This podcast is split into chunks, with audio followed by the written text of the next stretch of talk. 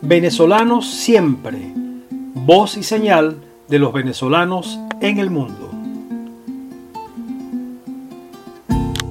Amigas y amigos, muy buenas tardes y muy buenas noches para quienes nos escuchan desde otras latitudes. Hoy es martes 13 de julio de 2021. Bienvenidos a su programa Venezolanos Siempre, voz y señal de los venezolanos en el mundo. Este programa es una producción de la plataforma Venezolano Siempre en alianza con Radio Comunidad. Nos acompañan Elías Santana en la dirección de la emisora, Nora Liscano en la coordinación general. En las redes sociales y portal web de radiocomunidad.com, Victoria Nieto. En la edición y montaje, Raúl Sánchez. En los controles, Rafael Cedeño. La música que identifica nuestro programa es de Miguel Siso. En la conducción del programa les acompañamos Valentina Sánchez y Luisa Torrealba. Pueden sintonizarnos a través de radiocomunidad.com o descargando la aplicación Radio Comunidad Venezuela por las tiendas Google Play y Apple Stores. Los invitamos a seguir a Radio Comunidad a través de las cuentas en Twitter e Instagram arroba Radio Piso Comunidad o en Facebook como Radio Comunidad Venezuela. También los invitamos a seguir a Venezolanos Siempre a través de la página web venezolanossiempre.org. En Twitter e Instagram nos encuentran como arroba VE Siempre 1. Nuestro correo electrónico es vesiempre.gmail.com. Les recordamos a nuestros apreciados oyentes que pueden apoyar a Radio Comunidad a través de la plataforma de micromecenazgo Patreon visitando patreon.com barra Radio Comunidad. Sean cordialmente bienvenidos a su programa Venezolanos Siempre, voz y señal de los venezolanos en el mundo. Venezolanos solidarios. Hoy, en nuestra sección de venezolanos solidarios, queremos hacer un llamado a nuestros oyentes para que colaboren desde donde estén con el director de Radio Comunidad. Elías Santana, fundador de la radio, ha sido un hombre entregado por más de 30 años a la labor comunitaria y a la formación de ciudadanos. A lo largo de toda su vida, desde sus escritos como columnista para el Nacional, pasando por las diferentes organizaciones en las que ha participado, el concepto de ciudadano ha sido siempre su norte. Elías actualmente maneja grandes labores como director de la Escuela de Ciudadanos, micondominio.com y por supuesto nuestra radio. Siempre buscando la excelencia y la toma de conciencia para convertirnos en ciudadanos de primera. Elías Santana fue diagnosticado con cáncer de colon, por lo que necesita de nuestra ayuda para su tratamiento. Debe someterse a una cirugía y recibir quimioterapia y radioterapia. Pueden apoyar a través de la plataforma GodFundMe en nuestra página web venezolanossiempre.org y en nuestras redes arroba bsiempre1 podrás encontrar toda la información. Todo apoyo cuenta y será muy valioso para la recuperación de Elías. Gracias de antemano. Es noticia. Este lunes 12 de julio se produjo la detención arbitraria del diputado y dirigente político venezolano Freddy Guevara. La detención se conoció por un mensaje que transmitió el propio Guevara a través de sus redes sociales.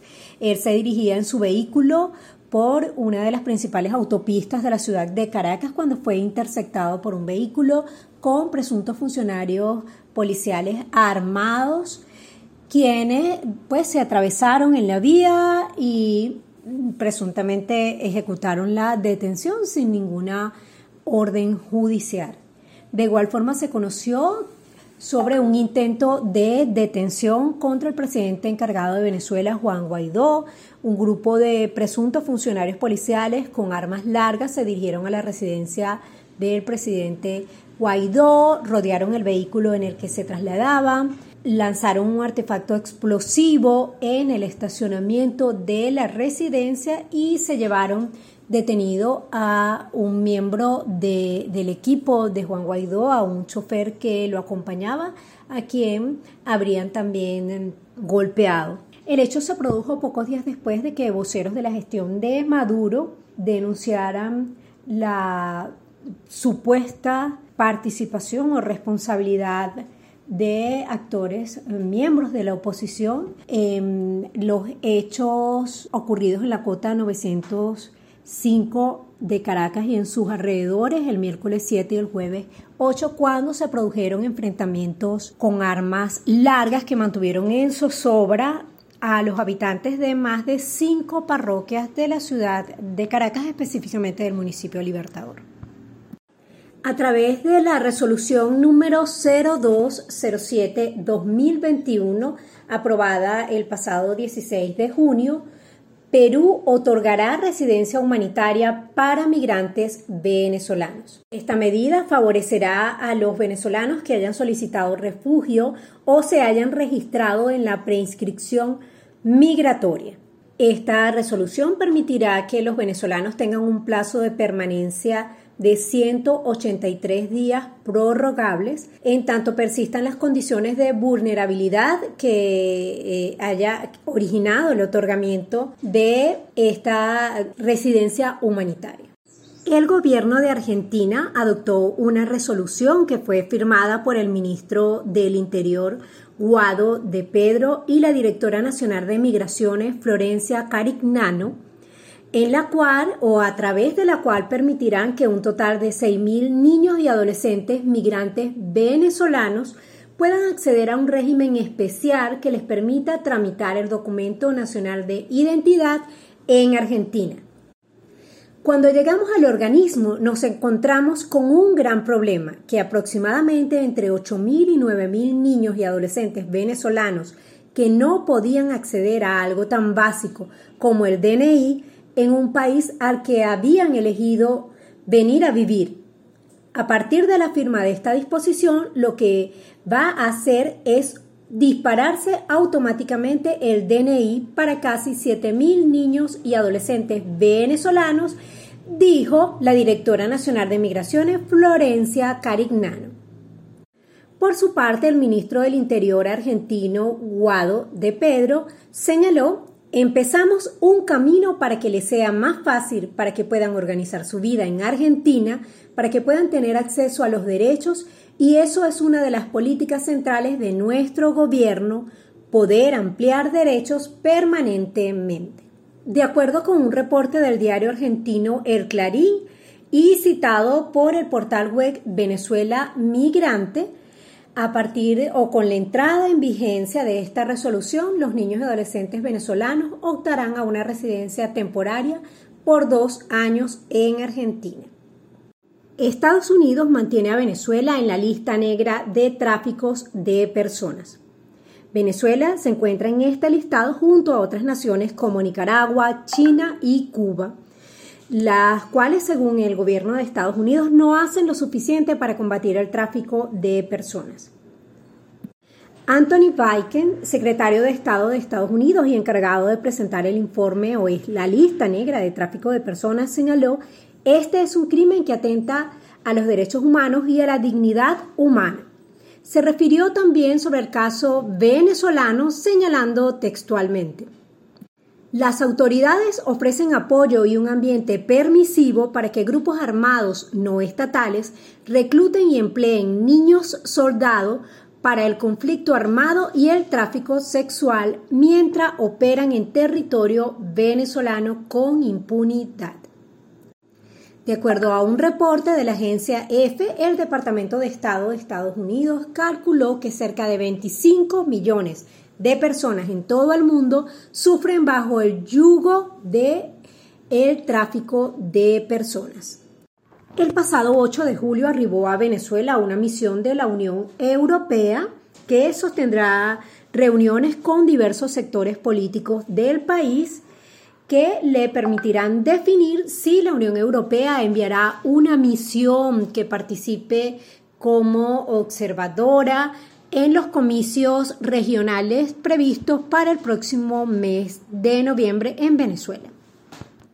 El abogado venezolano Adolfo Paulini fue designado como nuevo decano de la Facultad de Derecho de la Universidad de Buckingham en el Reino Unido. el mayor de los éxitos para él. Amigos, vamos a una pausa y volvemos con más de venezolanos siempre.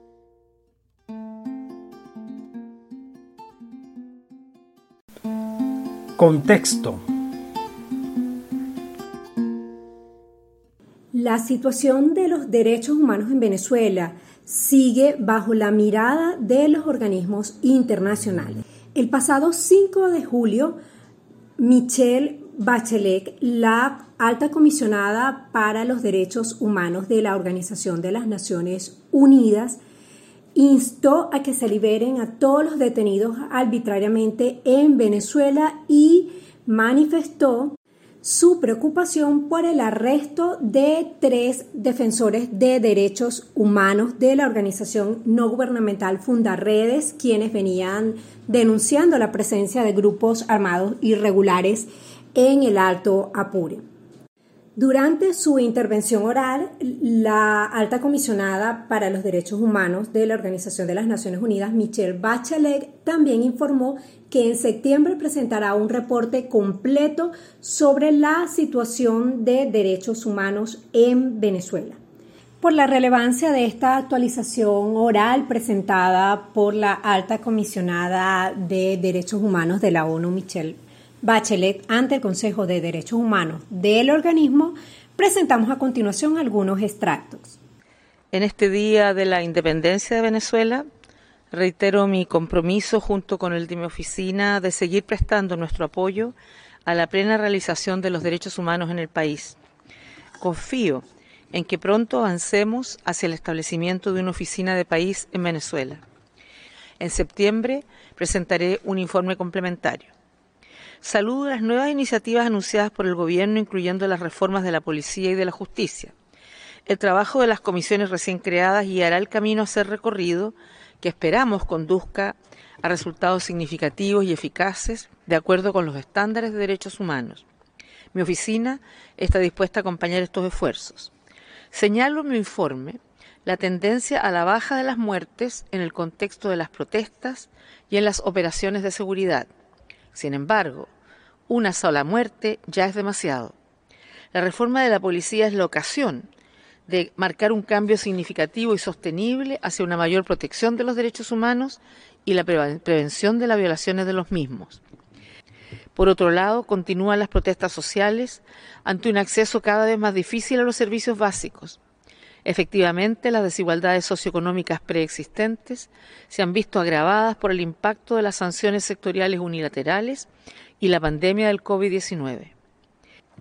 El personal sanitario se ha manifestado repetidamente en favor de condiciones de trabajo adecuadas y seguras y del acceso a la vacunación, alegando la insuficiencia de equipos de protección personal, la falta de pago de los salarios y las condiciones insalubres. Se calcula que más de una quinta parte de los muertos por COVID-19 en el país han afectado a trabajadores sanitarios. La vacunación debe ser accesible para todos. En consonancia con el espíritu de las reformas anunciadas, es urgente continuar avanzando con los procesos judiciales de rendición de cuentas por las muertes en los contextos de las protestas de los últimos años. En este sentido, saludo los avances contra la impunidad, incluyendo la reciente condena de un agente de policía por el asesinato de César Pereira durante una protesta el 2017. Los procedimientos judiciales sistemáticos en casos similares, incluyendo la consideración de la responsabilidad de la cadena de mando, reflejarían la voluntad firme de llevar a los perpetradores ante la justicia. Mi oficina está trabajando para apoyar estos esfuerzos hemos acordado con la Fiscalía General de la República tener acceso a los expedientes de casos de violaciones de derechos humanos y confío que pronto mis equipos puedan tener acceso a las audiencias judiciales. Las condiciones de detención siguen siendo preocupantes, aún más en el contexto de la pandemia del COVID-19. Hago un llamado para que se garantice a todas las personas privadas de la libertad el acceso a una alimentación adecuada, agua, saneamiento y atención sanitaria, de acuerdo con las reglas de Mandela. En el marco del diálogo de mi oficina con las autoridades, saludo las 40 liberaciones y las medidas humanitarias de casos individuales documentados por mi oficina desde mi actualización en el mes de marzo. sigo instando a que se conceda la libertad plena a todas las personas detenidas arbitrariamente. Llamo también a que se estudien medidas alternativas para reducir el hacinamiento, así como la aplicación de medidas humanitarias a los detenidos con un cuadro médico serio. En mi informe también señalo las continuas preocupaciones relacionadas con el debido proceso. Hay que garantizar el derecho a un juicio justo y sin demoras indebidas, incluido el acceso sin restricciones a una defensa legal de elección propia, la presunción de inocencia y un tribunal independiente, imparcial y transparente. Sin duda, la confianza en el sistema judicial se construye mediante la aplicación sistemática de estas garantías. Excelencias, el reciente nombramiento del Consejo Electoral Nacional prepara el camino para los procesos electorales regionales y locales previstos para el mes de noviembre. Apoyo las iniciativas para establecer un diálogo directo entre las autoridades y la sociedad civil como medidas necesarias para fomentar la confianza. Sin embargo, las restricciones al espacio cívico siguen siendo motivo de precaución. Resalto en particular la estigmatización, la criminalización y las amenazas contra las voces disidentes, sobre todo hacia la sociedad civil, los medios de comunicación y los miembros de la oposición. Desde junio del año 2020 hasta mayo de este año, mi oficina documentó 97 incidentes de este tipo relacionados con personas defensoras de los derechos humanos, muchas acusadas de delitos penales por formas legítimas de participación cívica. Estas son señales de la reducción del espacio cívico y de la agudización de la polarización.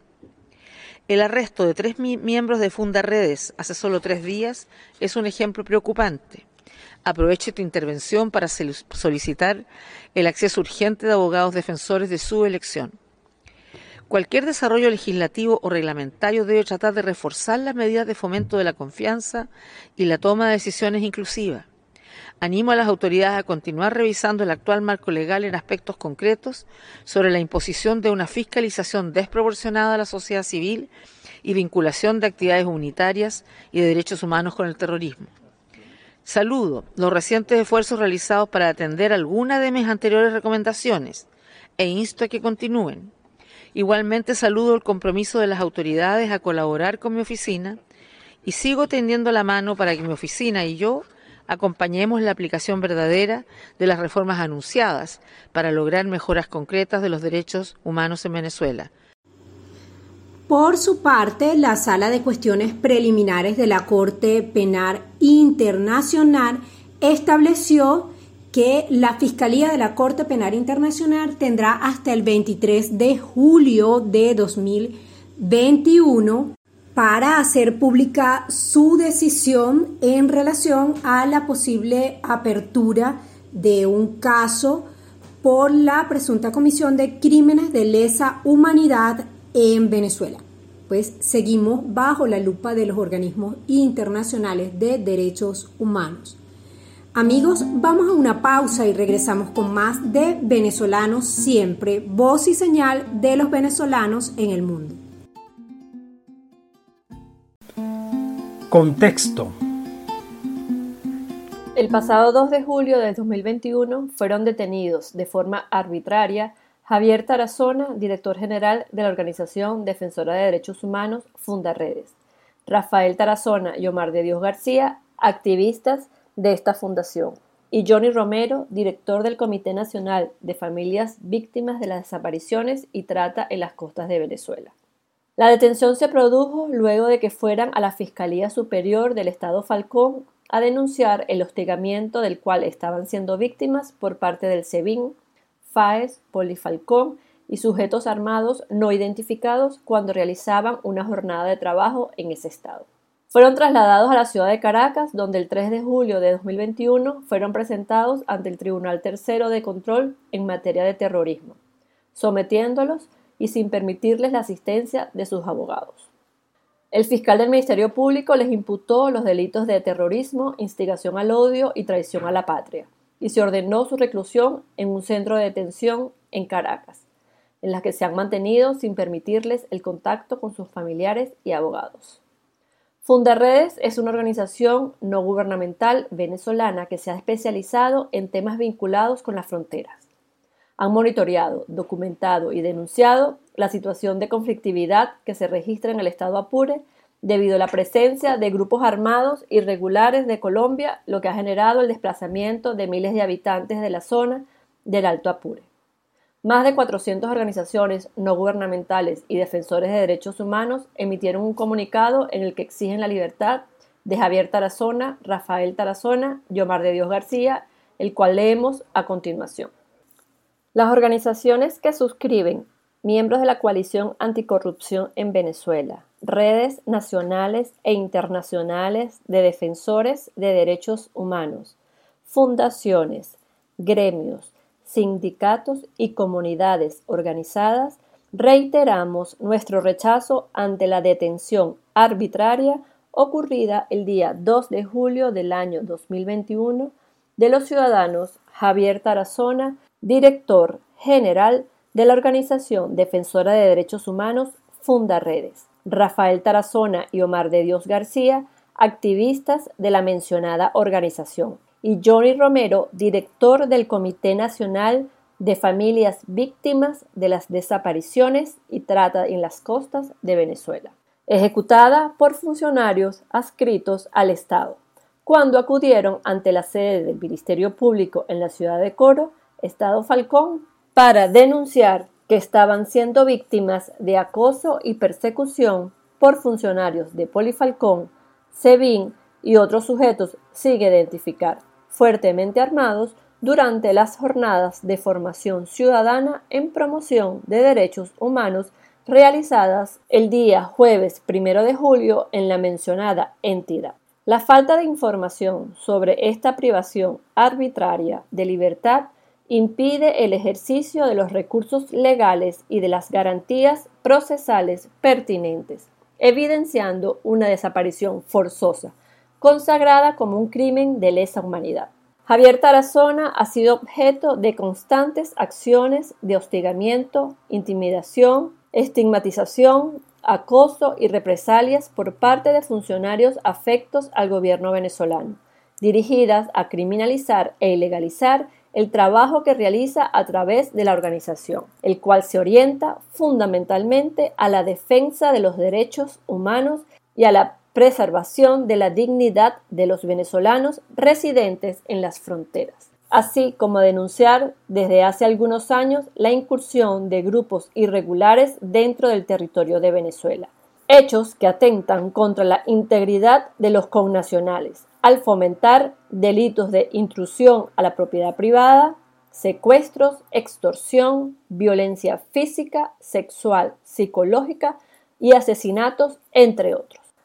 El pasado 18 de junio, al cumplirse un año de la decisión sobre la medida cautelar de protección emitida por la Comisión Interamericana de Derechos Humanos de fecha de 18 de junio del año 2020, según resolución número 30-2020, a favor del equipo de Funderredes, un grupo de organizaciones reiteró su rechazo ante la persecución de la cual ha sido objeto la organización hermana a través de un comunicado público en donde se exhortó a los organismos nacionales e internacionales competentes a realizar una investigación exhaustiva, imparcial y justa para establecer el cese de las amenazas, hostigamiento y el acoso e imposición de nuevas medidas de protección a favor de los miembros de Fundaredes, así como también establecer las debidas responsabilidades. Los ciudadanos tenemos derecho a conocer las situaciones, personas o grupos que ponen en riesgo la integridad y la vida.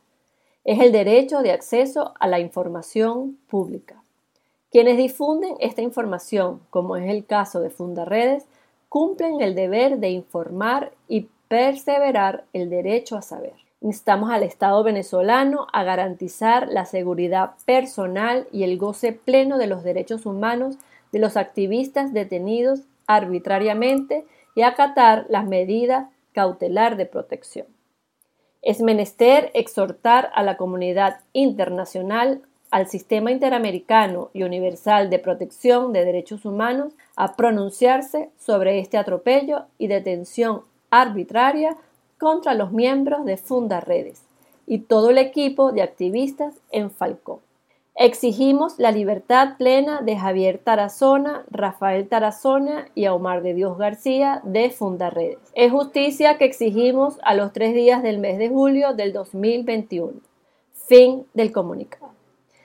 Desde Venezolanos Siempre nos unimos al llamado por la liberación plena de los activistas de derechos humanos de Fundaredes. Ahora vamos a una pequeña pausa y ya regresamos con más de venezolanos siempre, voz y señal de los venezolanos en el mundo.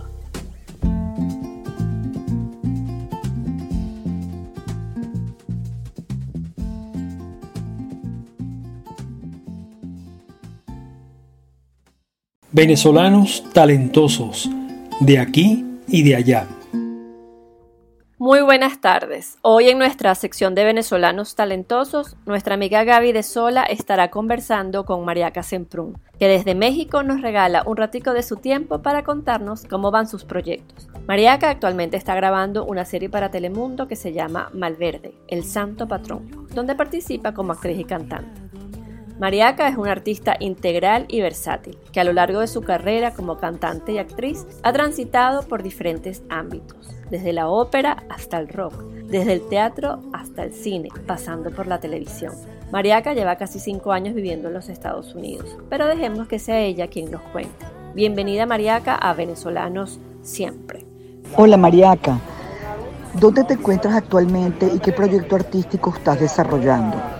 Yo me encuentro actualmente en Ciudad de México, en un proyecto de televisión de Telemundo llamado Malverde, el Santo Patrón.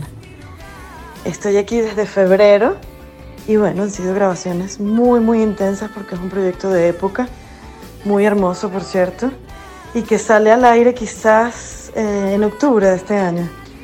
Pero ha sido un trabajo súper, súper intenso, no me ha dado tiempo de otra cosa que estar grabando. Hemos hecho muchos exteriores, se construyó un pueblo especialmente para la serie, o sea que esto promete un montón.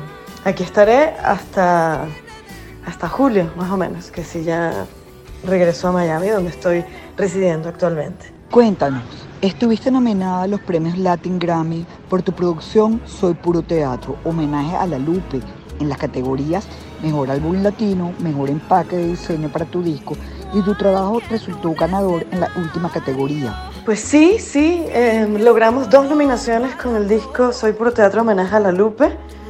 Em, así como lo dices, mejor empaque, eh, mejor diseño de empaque, perdón, y mejor álbum tropical tradicional. Y bueno, para mí significan muchísimo ambas cosas.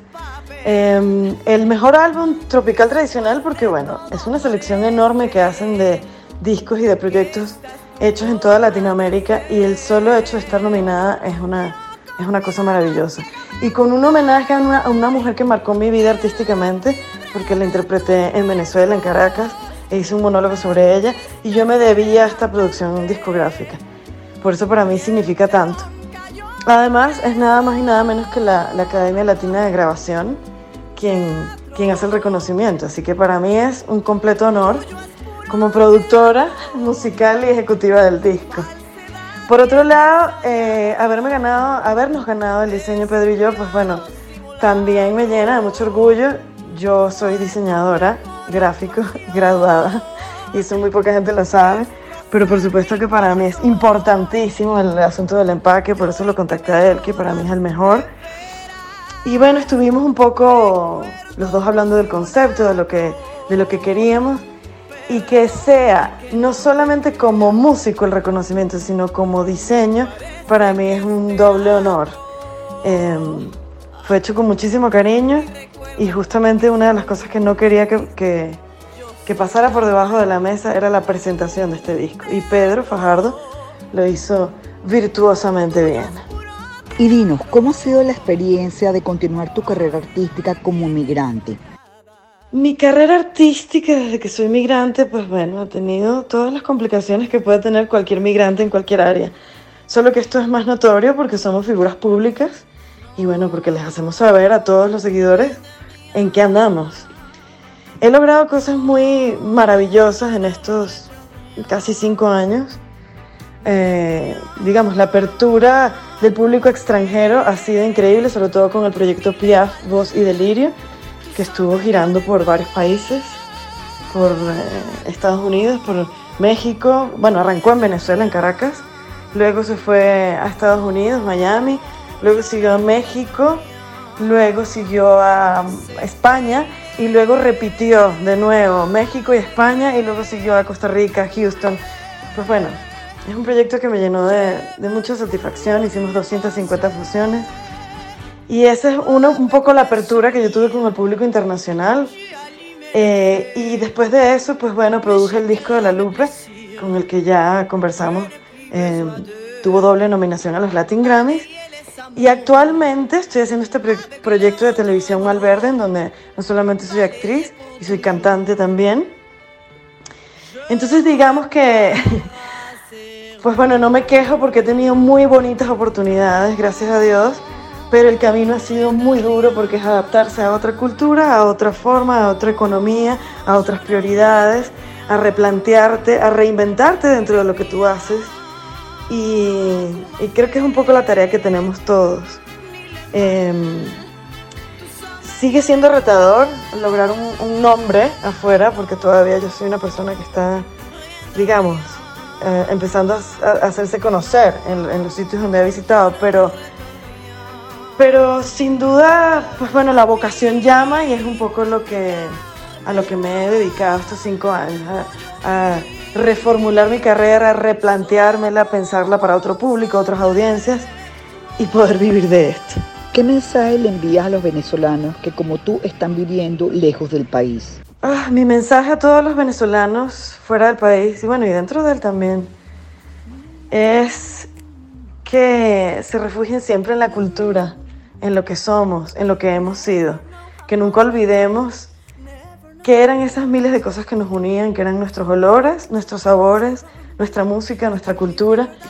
Y ese es el mejor refugio a la hora de una nostalgia o a la hora de, de entender que quizás no vamos a volver al país muy pronto o quizás no vamos a vivir de nuevo por allá, pero pertenecemos a él. Entonces, eh, no, no, no perder ese suelo al que pertenecemos porque simbólicamente hay muchas maneras de mantenerlo. Y creo que como sociedad nos, tenemos que mantener unidos, así sea en contacto con redes sociales o, o, o, ejerciendo labor social en donde estemos o eh, haciendo lo mejor que podamos en cada lugar donde estemos, porque va a ser lo que nos va a mantener en el tiempo unidos. Ese sería un poco mi consejo. No tengo mucho consejo que dar porque yo soy parte de este, de este exilio forzoso, pero, pero digamos, un poco mi refugio y lo que yo he encontrado allí en momentos de nostalgia es ese. Es nuestra música, nuestra cultura, lo que nos une, nuestra manera de hablar, nuestra manera de querer, nuestra idiosincrasia y, y toda la parte bonita y buena que somos los venezolanos. Para terminar, agradecidas por haberte tenido con nosotros en Venezolano Siempre ¿Dónde podemos escuchar tus producciones musicales? Recuérdanos tus redes sociales para que nuestros oyentes puedan conocer las novedades de tu carrera artística. Um, en mis redes sociales, bueno, yo tengo mi página web donde están todos mis proyectos. Hay fotos, hay anécdotas. Eh, es www.mariacasemprun.com. Las redes sociales todas, arroba mariacasemprun. Y, y bueno, siempre estoy muy, muy activa por ahí y siempre estoy pendiente de todos los followers, como les llamo yo. Muchas gracias Mariaca por tu entrevista y deseándote desde aquí, desde Venezuela, los mejores éxitos en toda tu carrera artística. Amigos, vamos a una pausa y volvemos con más de venezolanos siempre. Venezolanos talentosos, de aquí y de allá. Amigas y amigos de Venezolanos Siempre, el pasado 4 de julio nuestra querida artista María Teresa Chacín nos dio un hermoso regalo musical. Se trata de una pieza que grabó junto a su hijo Simón López titulada Sin Fronteras eh, y que fue difundida a través de la red social YouTube. Esta pieza está dirigida a los venezolanos que se encuentran en cualquier parte del mundo. Habla sobre ese sentimiento que nos une alrededor de nuestro país, Venezuela. Esta pieza sin fronteras es autoría de Enrique Belisario, interpretada como les había adelantado por María Teresa Chacín y Simón López. Tiene como invitado especial a Eric Chacón. La producción musical es de Juan Carlos Salazar, mientras que la producción general de María Teresa Chacín y tiene arreglos de Juan Carlos Salazar y Edwin Granado. También los acompañan en esta hermosa pieza Sin Fronteras. En el piano Edwin Granado, en el bajo Edwin Granado, en el cuatro Juan Carlos Salazar, la flauta es de Eric Chacón, la guitarra y la percusión son de Juan Carlos Salazar y participaron como ingeniero de grabación Pascual Matera, el ingeniero de mezcla también fue Pascual Matera y la grabación se produjo en EIGA Studios Miami. Les compartimos a continuación esta sentida y hermosa pieza musical Sin Fronteras, interpretada por María Teresa Chacín y Simón López, dirigida a todos los venezolanos.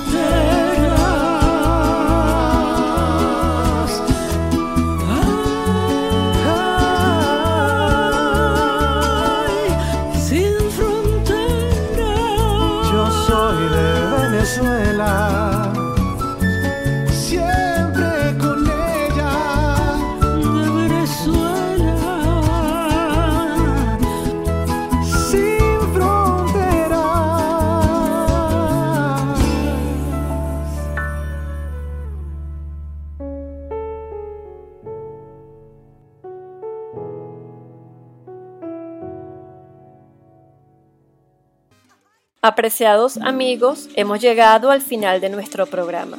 Venezolanos Siempre, Voz y Señal de los venezolanos en el mundo es una producción de la plataforma venezolanos siempre en alianza con Radio Comunidad. Los invitamos a sintonizarnos el próximo martes a las 12 del mediodía a través de la página web www.radiocomunidad.com o descargando la aplicación Radio Comunidad Venezuela por las tiendas de Google Play y Apple Store. Les recordamos que el programa será transmitido a las 12 de la noche. Los invitamos a seguirnos a través de nuestra página web www.venezolanossiempre.org o a través de nuestras cuentas en Twitter e Instagram arroba bsiempre1.